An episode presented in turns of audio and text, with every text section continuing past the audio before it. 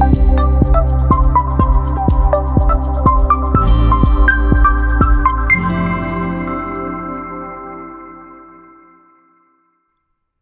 Hola, muy buenas. Bienvenido una vez más a Reinvención Digital. Ya sabes que esta es mi keyword, mi palabra clave principal eh, dentro de este, esta marca de sal digital que he creado para vosotros, para intentar ayudaros a reinventaros digitalmente porque no os podéis escapar de la reinvención y la transformación digital. Está ahí, ha llegado para quedarse y una cosa que después de haber hablado de, que hay que ser cliente céntrico en el episodio anterior del podcast, ah, ahora vamos a hablar un poco del porqué de la reinvención digital, del porqué de la transformación digital, porque no deja de ser simplemente una herramienta, ¿vale? El mundo está cambiando, cambiando constantemente a pasos acelerados. Entonces, la transformación digital y los skills digitales, las habilidades digitales avanzadas de las que os hablaré muy bien en este podcast, eh, simplemente son una herramienta para lograr un objetivo empresarial o vital o en tu vida, ya sea en tu yo personal, en tu yo familiar, en tu yo profesional fundamentalmente, que yo me dedico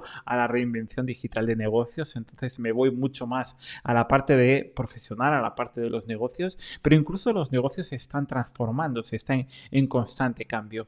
Y esto es una herramienta, entonces, eh, ¿crees que te puedes quedar atrás en el mundo de la transformación digital? ¿Que puedes seguir gestionando tu agenda con una agenda de papel, tener tus documentos en archivadores Z colocados en una estantería? ¿Crees que esto sigue siendo hoy en día eficiente en un mundo tan rápido, tan globalizado como el actual? Yo creo que no, yo creo que es importante que se transformes digitalmente, que te reinventes y puedes hacerlo, da igual que estés en, los 40, en los 50, en los 60, da igual cualquiera, con las herramientas adecuadas, con el aprendizaje adecuado, puede transformarse y reinventarse digitalmente. Y de hecho en las empresas, esa transformación digital podemos aplicarla o podemos tenerla en diferentes estados. Puede estar incluida o impresa dentro de la cultura y el ADN de la empresa.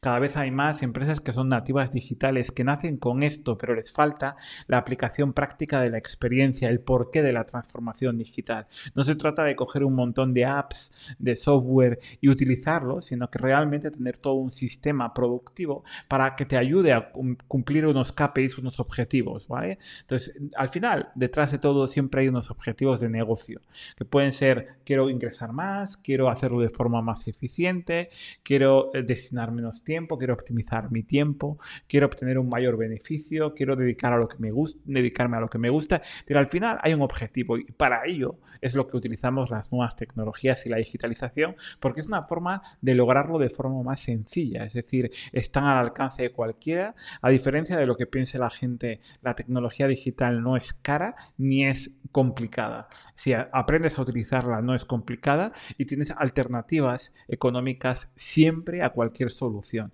Simplemente hay que saber qué es lo que se quiere lograr, cuál es la metodología y la herramienta que quiero implantar en mi negocio.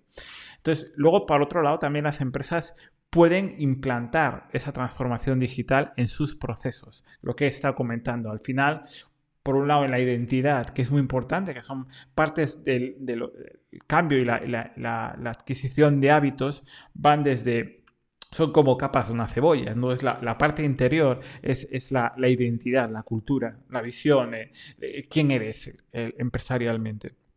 Puedes incluir la parte digital dentro de esa cultura, pero luego hay que ir sacándola hacia afuera en los procesos, es muy importante. Es decir, crear un sistema, un proceso donde ¿Por qué no ahora eh, podemos repensar otra vez eh, cuáles son los procesos de mi empresa? ¿Cómo gestiono mi almacén? ¿Cómo gestiono eh, mis tareas? La colaboración con mis colaboradores que ya pueden ser empleados, pueden ser proveedores, puede ser alguien que he contratado en un momento determinado, puede ser incluso con mi cliente, cómo me comunico con mi cliente. Todo eso podemos repensarlo utilizando ahora sí la tecnología digital como herramienta para hacerlo de forma más eficiente, que es el objetivo fundamental.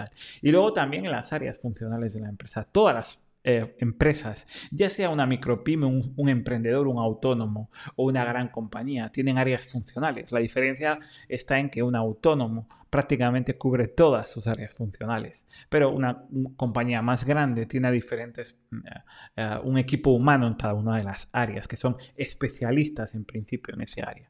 Entonces, puedo ir aplicando a cada una de las áreas eh, y, las habilidades digitales que requiere cada área y las herramientas que voy a utilizar serán diferentes si estoy hablando de marketing o si estoy hablando de em, contabilidad, por ejemplo. Son áreas diferentes que, requieren diferentes habilidades y diferentes herramientas para utilizarlo. Pero yo no solamente me voy ahí, sino que realmente el proceso de digitalización no deja de ser un proceso que tiene sus etapas.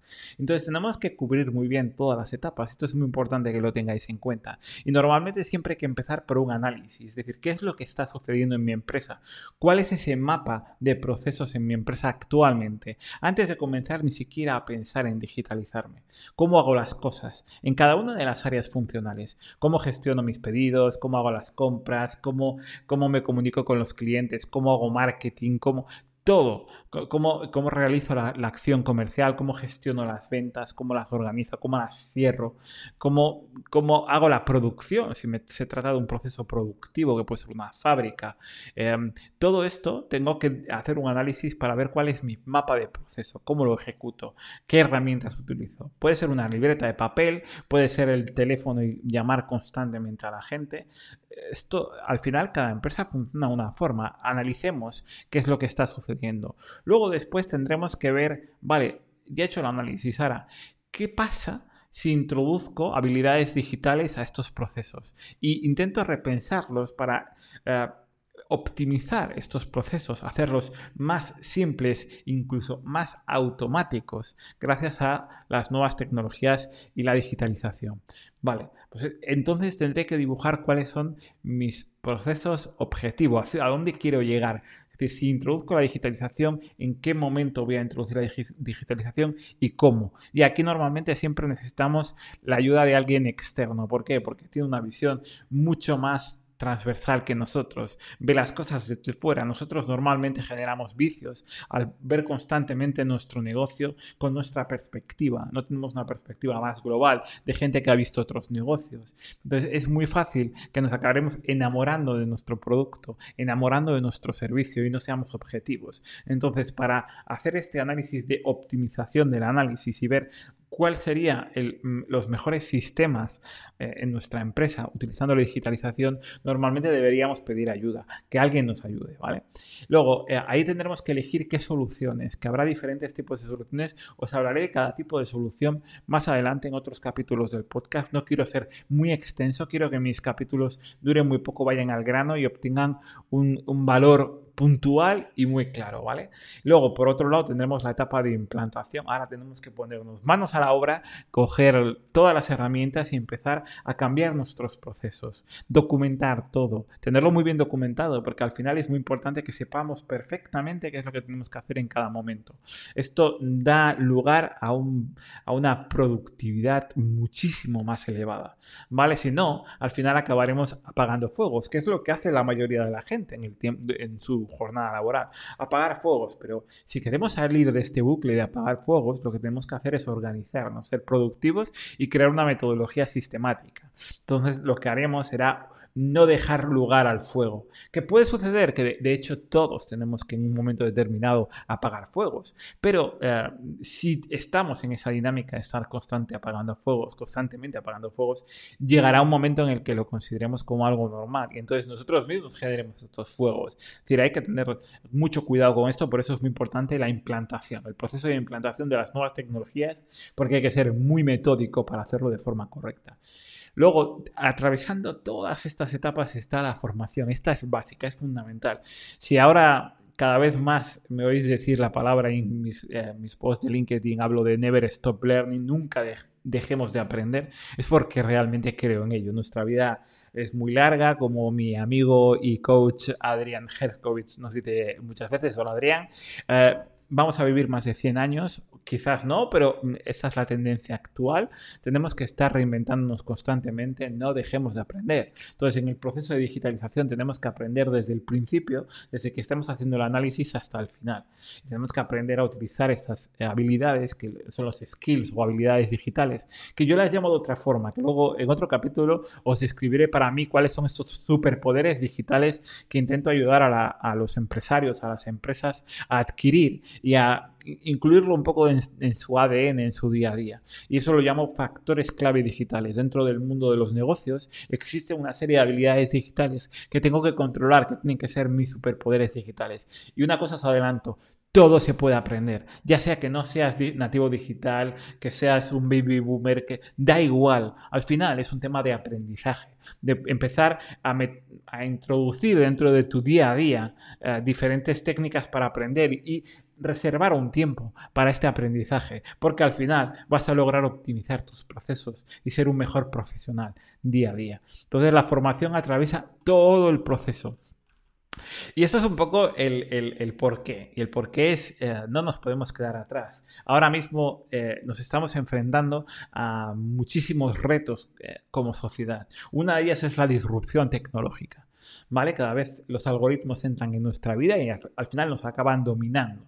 Entonces dominémonos dominémoslo a ellos, a los algoritmos. Aprendamos a utilizarlos, generemos habilidades digitales para poder entrar en el juego. Si no, nos probablemente nos quedemos fuera o seamos irrelevantes en algún momento determinado. Hay muchos otros retos. Está el reto del cambio climático, está el reto de, bueno, muchísimos retos. Bueno, pero uno de ellos es la disrupción tecnológica, que es a lo que me dedico yo, a intentar, eh, pues, con esta infotecnología, toda esa disrupción, todo este avance de los algoritmos, intentar ayudar a la gente a comprenderlo y a aplicarlo y a saber utilizar técnicas adecuadas para lograrlo esto es todo de momento. Ahí ya podéis ver un mapa de lo que hacemos, eh, que lo que hago personalmente dentro de, mis proyectos, ya sea en, en que es la compañía eh, con la que más tiempo trabajo y que he fundado con mi socio y amigo eh, Luis Soler Gómez. Y, que, también como, como digital advisor hago, es muy, muy importante que eh, tengáis en cuenta que esto ya no tiene marcha atrás. Está cambiando todo a lo digital. El dinero también tiene su versión digital, que son las criptomonedas, Bitcoin y demás. Hace poco he podido entrevistar y hacer un webinar con Omar López, experto en Bitcoin. Es importantísimo que nos familiaricemos con estos términos. Incluso el arte, que dices, no tiene nada que ver con los negocios. Sí, hay criptoarte y pronto me gustaría hacer una entrevista a una criptoartista que va a venir a, estos programas, a estos podcasts y a los directos que, que lanzaré en las redes sociales para hablarnos de esto que es el criptoarte de qué es, por qué está revolucionando y por qué ha aparecido dentro de la historia del arte justo en este momento.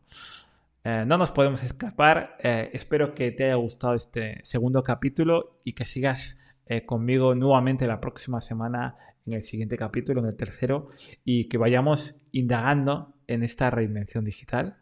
Muy buenas semanas a todo el mundo y vamos a por la siguiente.